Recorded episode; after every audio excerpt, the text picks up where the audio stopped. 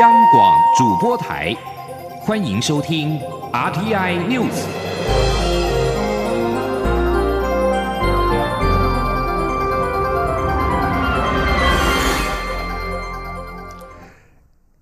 各位好，欢迎收听这节央广主播台提供给您的 RTI News，我是陈子华。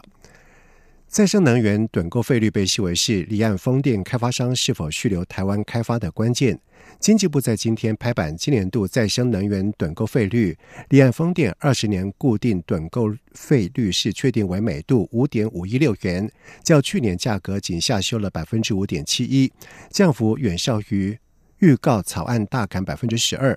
另外阶梯式费率也确定维持，并且将年发电时数上限调高到四千两百小时，若超出将分两阶段打折，控管国家的财政支出。而经济部也向开发商喊话，希望他们不要轻言的放弃，留下来开发台湾风场。记者谢佳欣的报道。二零一九年离岸风电固定二十年趸购费率开出每度五点五一六元，对比预告草案大砍百分之十二，此次降幅仅有百分之五点七一。经济部次长曾文生说明，此次结果是纳入业者们提出具体可佐证资料，还有国内外制度差异等重新计算后得来，像是台湾海上可施工天数较短，并网成本是由业者负担，与国外不同等。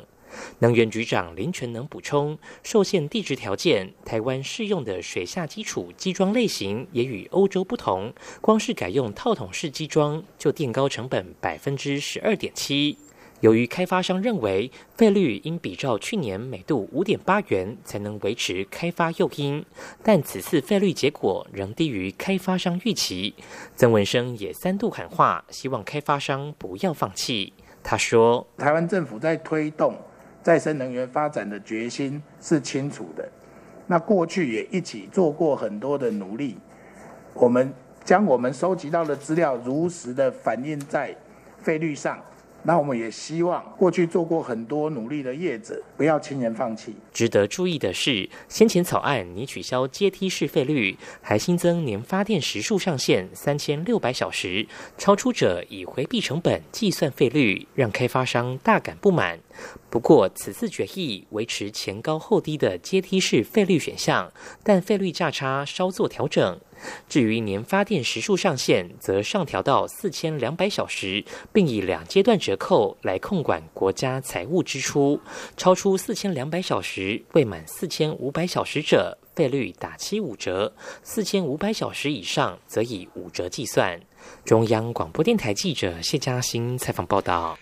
春节即将来临，行政长苏贞昌在今天视察空运、陆运的交通，关心农历春节的运输情况。而正值非洲猪瘟防疫重要的时刻，苏奎在接受访问的时候表示，农历春节是人流移动最频繁的时候，海关、警方跟检疫人员特别的辛苦，因此特别来为他们加油打气。记者王维婷的报道。行政院长苏贞昌三十号下午接连视察桃园机场、高铁和高速公路交通运输情况。苏奎下午在桃机受访时表示，农历春节是国内外旅客移动最多、最频繁的时刻，无论是海关、警方或检疫人员都非常辛苦，所以他特别来加油打气。苏贞常说：“我们都知道，农历年是我们国人国内外旅客移动最多、最频繁，所以我们相关的工作人员都非常辛苦，无论海关、无论警方、无论检疫。”各个方面都很多同仁，当大家春节休假的时候，他们在工作岗位上，而且都一直要很长时间的辛劳，因此特别在这非常高工作量的前，特别来加油打气，也希望国人同胞多给他们鼓励，多多配合，也一方面让旅游更顺利。让工作也更愉快。行政院日前要求旅行业者也应该为防疫工作负起连带责任。近日，旅行业者对于连坐处罚的做法感到反弹。苏贞昌强调，若是旅行业者违规自行或透过旅客携带肉品，才会受罚。苏贞昌稍早受访时也表示，这段期间以来，团客并没有被发现有携带肉品进来。他感谢旅行业者和带团的人员都有尽到宣导的责任，大家积极，一定可以让防疫做到彻底。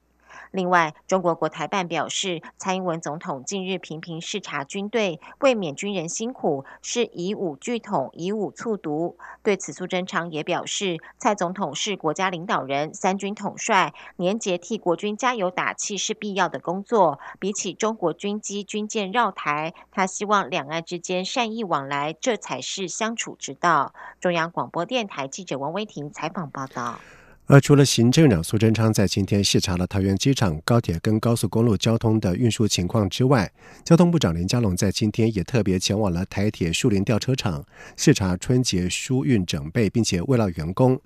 林佳龙除了带来行政院已经批准发给台铁员工春节奖金的喜讯之外，也表示他已经指示台铁局长将改善员工的工作环境作为台铁优先提升的项目，并且强调台铁员工是乘客的后盾，因此他要做台铁员工的后盾。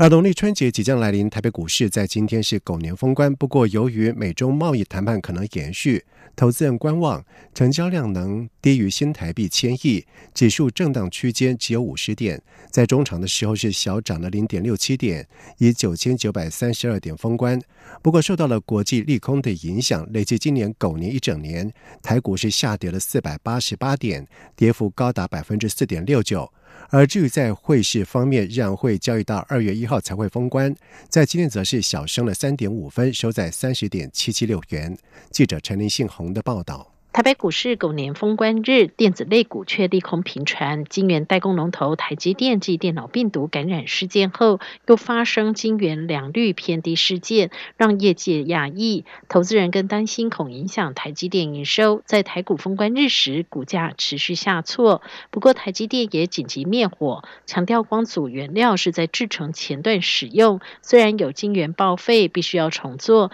但不需要耗费太多的时间，因此大部分受影响的金源可以在第一季补回，对财务影响相当有限。第一季营收目标维持不变。市场认为，台股狗年股市受到美洲贸易战、苹果手机销售不佳及美国联准会的升息影响，使得全年下跌近五百点。封关日仍未能站上万点，不过预期封关期间如果美股走稳，台股仍有机会于开红盘时再度收复万点大关，迎接金猪年。国泰正奇顾问处经理蔡明汉说。目前的其实照理讲就在临门一脚，最重点还是这个不确定因素受影响，所以造就这个呃在这里量能缩减，所以在这边会震荡。但是只要这个年后回来，在这个我们过过年的期间，不要出什么全球很大的意外导致美股崩盘的情况下，我们认为回来之后应该很容易就有机会再站回万点之上了。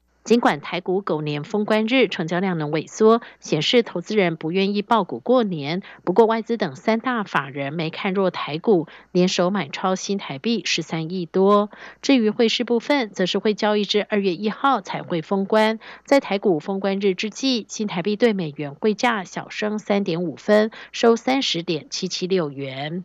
中央广播电台记者陈林信鸿报道。在中华职棒连霸十四年人气王的中信兄弟球星彭振敏，在今天召开了记者会，宣布在今年球季打完之后就要退休，结束长达十九年的职业生涯。正式隐退日期是在九月二十九号，而未来将会转为教练的身份，继续贡献所学。彭振明也感谢球迷、家人、球团、战友们一路来对他的支持跟鼓励，也希望今年能够帮助球队在拿下总冠军，为自己十九年职棒生涯画上圆满的句点。记者江昭伦的报道。深受球迷喜爱的兄弟象明星球员恰恰彭正敏，三十号在中信兄弟球团的安排下举行记者会，宣布今年球季结束后将正式宣布的那一刻，彭正敏自己也忍不住哽咽，红了眼眶。今年球季结束后，我将卸下球员身份。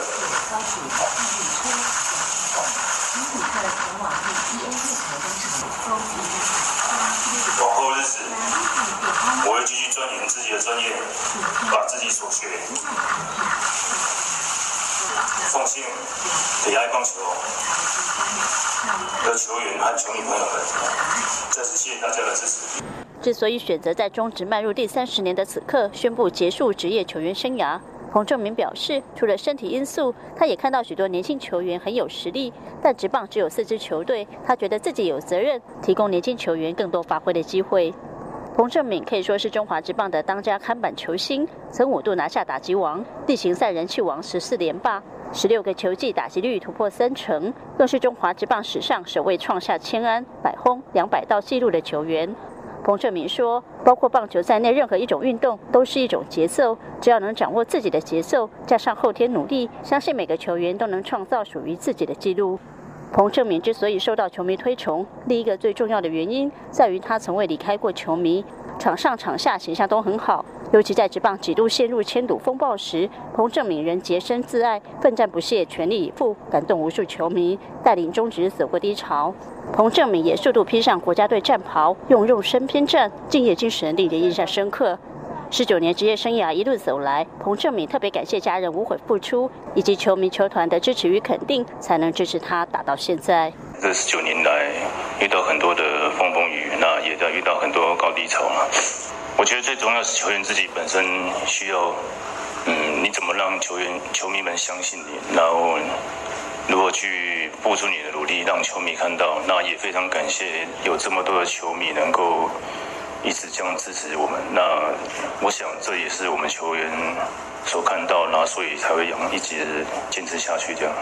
彭正敏说，最后一年球季，他最大的目标就是希望再为球队拿下一座总冠军，希望和所有队友一起完成目标。为了向彭正敏致上最高敬意，中信兄弟将例行赛最后一周定为彭正敏隐退周，将举办一系列活动。球团同时以“恰恰”绰号设计英文 C H I A 视觉图腾，绣在今年兄弟队球衣上，希望球员们都能效法“恰恰”拼战精神，同心协力拿下今年中华职棒三十年总冠军，不让彭正明的职棒球员生涯留下遗憾。中国电台记者张昭伦台北采访报道。在外电消息方面，美国中央情报局局长哈斯佩尔在二十九号表示，尽管美国已经退出了二零一五年的核子协议，但是伊朗仍继续遵守这项多边协议的规定。哈斯佩尔告诉参议院情报委员，指出现阶段就技术来说，他们仍遵守全面联合行动的计划。不过，哈斯佩尔并且表示，最近的情报显示，伊朗正在考虑降低对核子协议的遵守程度，借以向欧洲施压。获得伊朗希望从该协议得到的投资跟贸易的利益，而由于川普总统认定伊朗核子协议不符合美国的利益，美国因而在去年五月八号的时候宣布退出。美国认为放宽制裁的利益将被用来资助伊朗军方的活动，而且在协议到期之后，没有办法保证伊朗不会恢复核子武器计划。而在退出协议之后，美国将恢复对伊朗的严厉制裁。而至于另外五个签约国——英国、中国、法国、俄罗斯跟法国——拒绝和川普采取相同的做法，仍持续和伊朗维持商业往来。不过，已经有一些欧洲企业在美国制裁的压力之下，停止和伊朗做生意。国际移民组织在今天表示，两艘移民船在非洲国家吉布地的外海沉没。而死亡人数在今天已经增加到了二十八人。国际移民组织并且指出，这两艘搭载移民的船只是从非洲东北部的贡多瑞亚出海，他们预定前往也门，而却在启程三十分钟之后在海上翻覆。维亚沙米并且表示，在船只沉没之后，已经有多位的生还者在二十九号的晚上抵达了国际移民组织的设施，而有一名生还者估计。他们所搭乘的船上总共有一百三十人，但是他没有办法评估到另外一艘船上的人数。而吉布地是位在非洲的东北角，隔着曼德海峡跟也门相望，而且正好是位在动荡的索马利亚以及伊索比亚之地，以及饱受战争摧残的也门之间，在最近几年成为了非洲移民前往阿拉伯半岛寻求工作机会的中继站。而与此同时，吉卜地也成为了也门难民逃难战争的目的之一。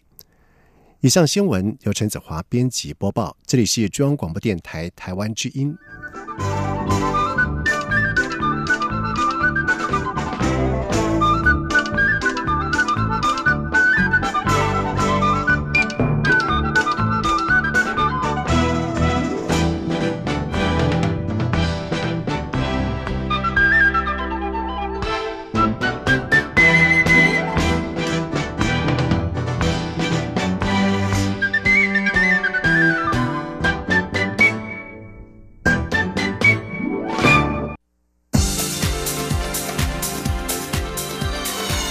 这里是中央广播电台台湾之音，欢迎继续收听新闻。现在时间是晚上的七点十五分，欢迎继续收听新闻。为了因应二零二零选战，民进党将进行组织改造，调整战斗的队形。民进党秘书长卢文嘉在今天表示，民进党将在既有的组织规程、员和预算不变的情况之下，进行队形的转变。而过去指挥体系从第一级的专员到秘书长要五层，现在简化为三层，队伍将更为灵活、更有效率。所有人员将在农历年后陆续的报到就位。记者刘玉秋的报道。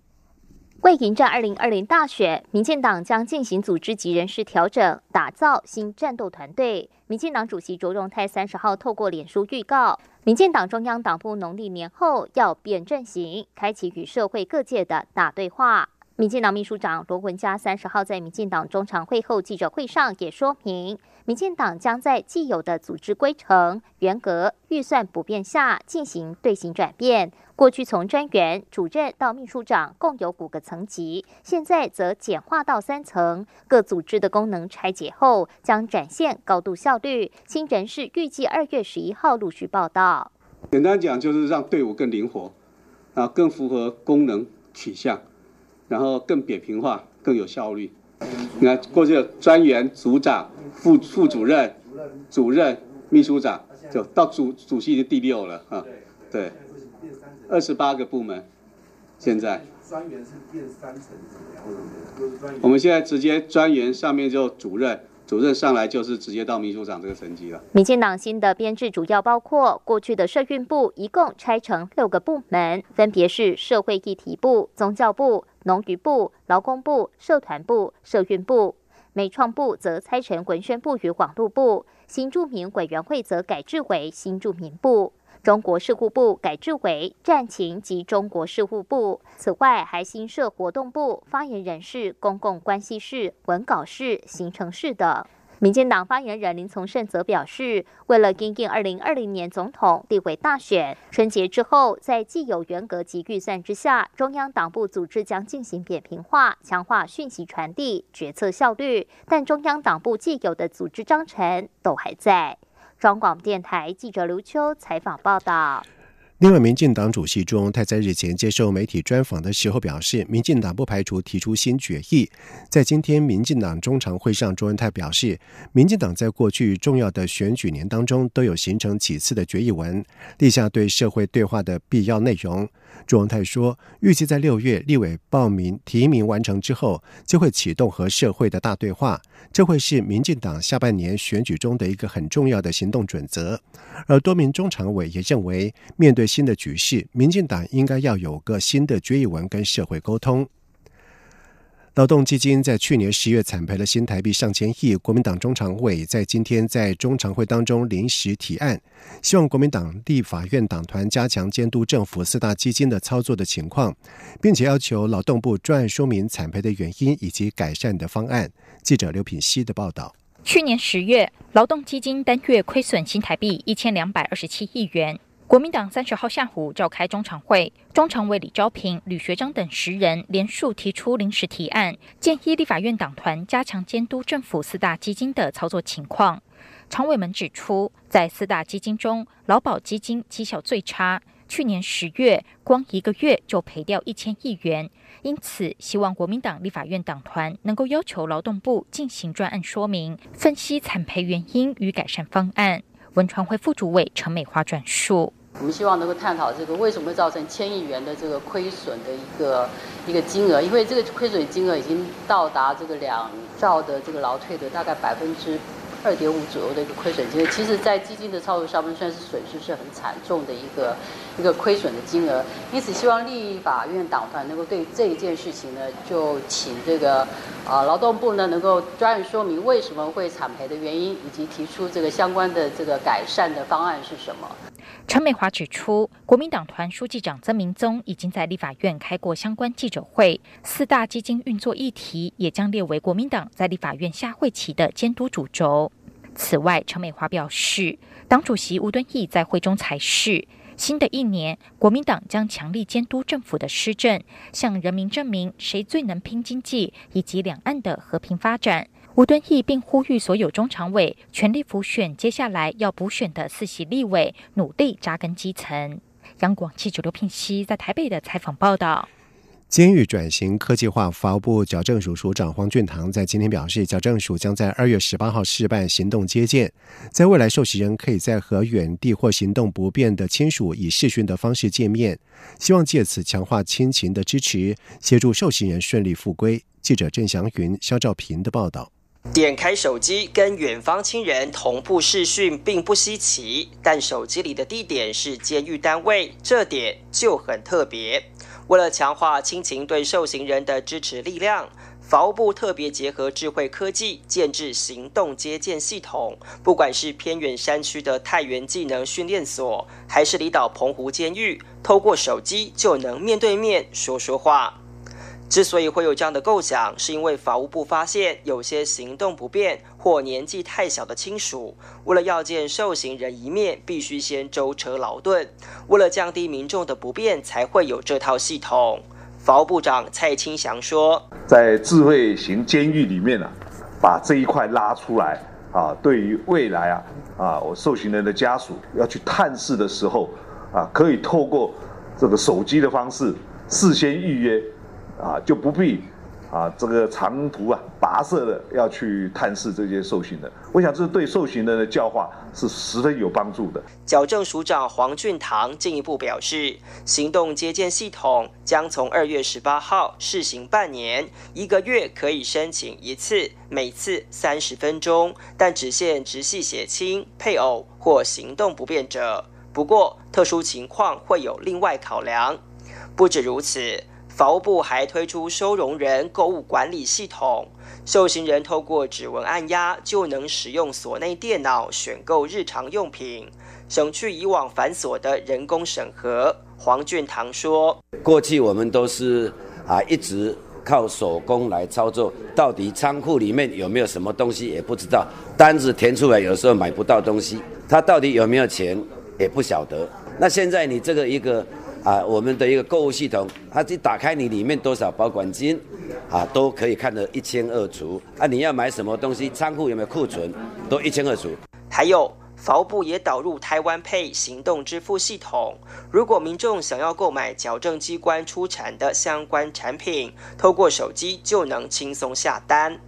法务部跟上数位时代，除了建制智慧监狱外，也强化了家庭支持功能，无非是希望协助受刑人改过向善，重回社会。中央广播电台记者郑祥云、肖兆平采访报道。在外电消息方面，美国联邦调查局 FBI 局长瑞伊在二十九号告诉国会，全美五十六个 FBI 分局正在调查的经济间谍案件，几乎全部都是来自于中国，凸显出美国商业面临的威胁深度。他并且说，中国是美国最重大的反情报威胁。美国司法部在二十八号以共谋窃取美国电信商美国 T-Mobile 商业机密等罪名，起诉中国电信巨破华为。而根据起诉书，华为要求旗下员工从全球其他公司窃取机密，再透过加密电邮寄给母公司，并且根据资料价值发放奖金。数名美国情报单位长官在听证会的时候表示，中国在政治、军事和经济上对美国都是最强大的威胁，而且威胁还在增长当中。美国情报单位在二十九号公布的世界威胁评估报告指出，每当中国自己发展重要技术遇到困难的时候，就会以重要的美国科技产业为目标，进行窃取机密等间谍的活动。俄罗斯新闻社在今天报道指出，委内瑞拉总统马杜罗已经表示，他支持国会提前改选。马杜罗在首都卡拉卡斯接受俄罗斯新闻社访问的时候表示，提前进行国会大选是很好的，这将是一个非常好的讨论政治的形式。在委内瑞拉面临经济崩盘、示威动荡的危机之际，反对派领袖、国民议会主席瓜伊多在日前宣布自任代理总统，并且获得了美国、阿根廷、澳洲、巴西、加拿大、智利、哥伦比亚。厄瓜多、巴拉圭以及秘鲁等国的支持，然而俄罗斯、中国、古巴跟土耳其然是力挺马杜洛。马杜罗则是指控瓜伊多和美国共谋，试图发动政变推翻他领导的政府。马杜罗在二十八号表示，美国发生的任何流血动乱都要算在川普的头上。委内瑞拉最高法院也在二十九号裁定，禁止瓜伊多出国，并且冻结他的资产。在美国威胁要退出和苏联达成的中程核飞弹条约之际，美国在今天又指控了俄罗斯和中国并没有完整的通报他们的核子计划，呼吁两国应该让核计划更为的透明。法新社报道说，联合国安理会五个常任理事国目前正在北京开会，讨论核武裁军和防止核扩散的议题。而这五个国家包括了美、英、法、中、俄，全都会拥有核武。美国主管武器管制及国际安全事务的国务次卿汤普森在今天表示，各国依据核不扩散条约致力推动透明化，却产生不均一的结果。而除了美国官员，受核不扩散条约规范的俄、中、法、英等国也派官员参加了这场持续到三十一号的会议。接下来进行今天的前进新南向。前进新南向。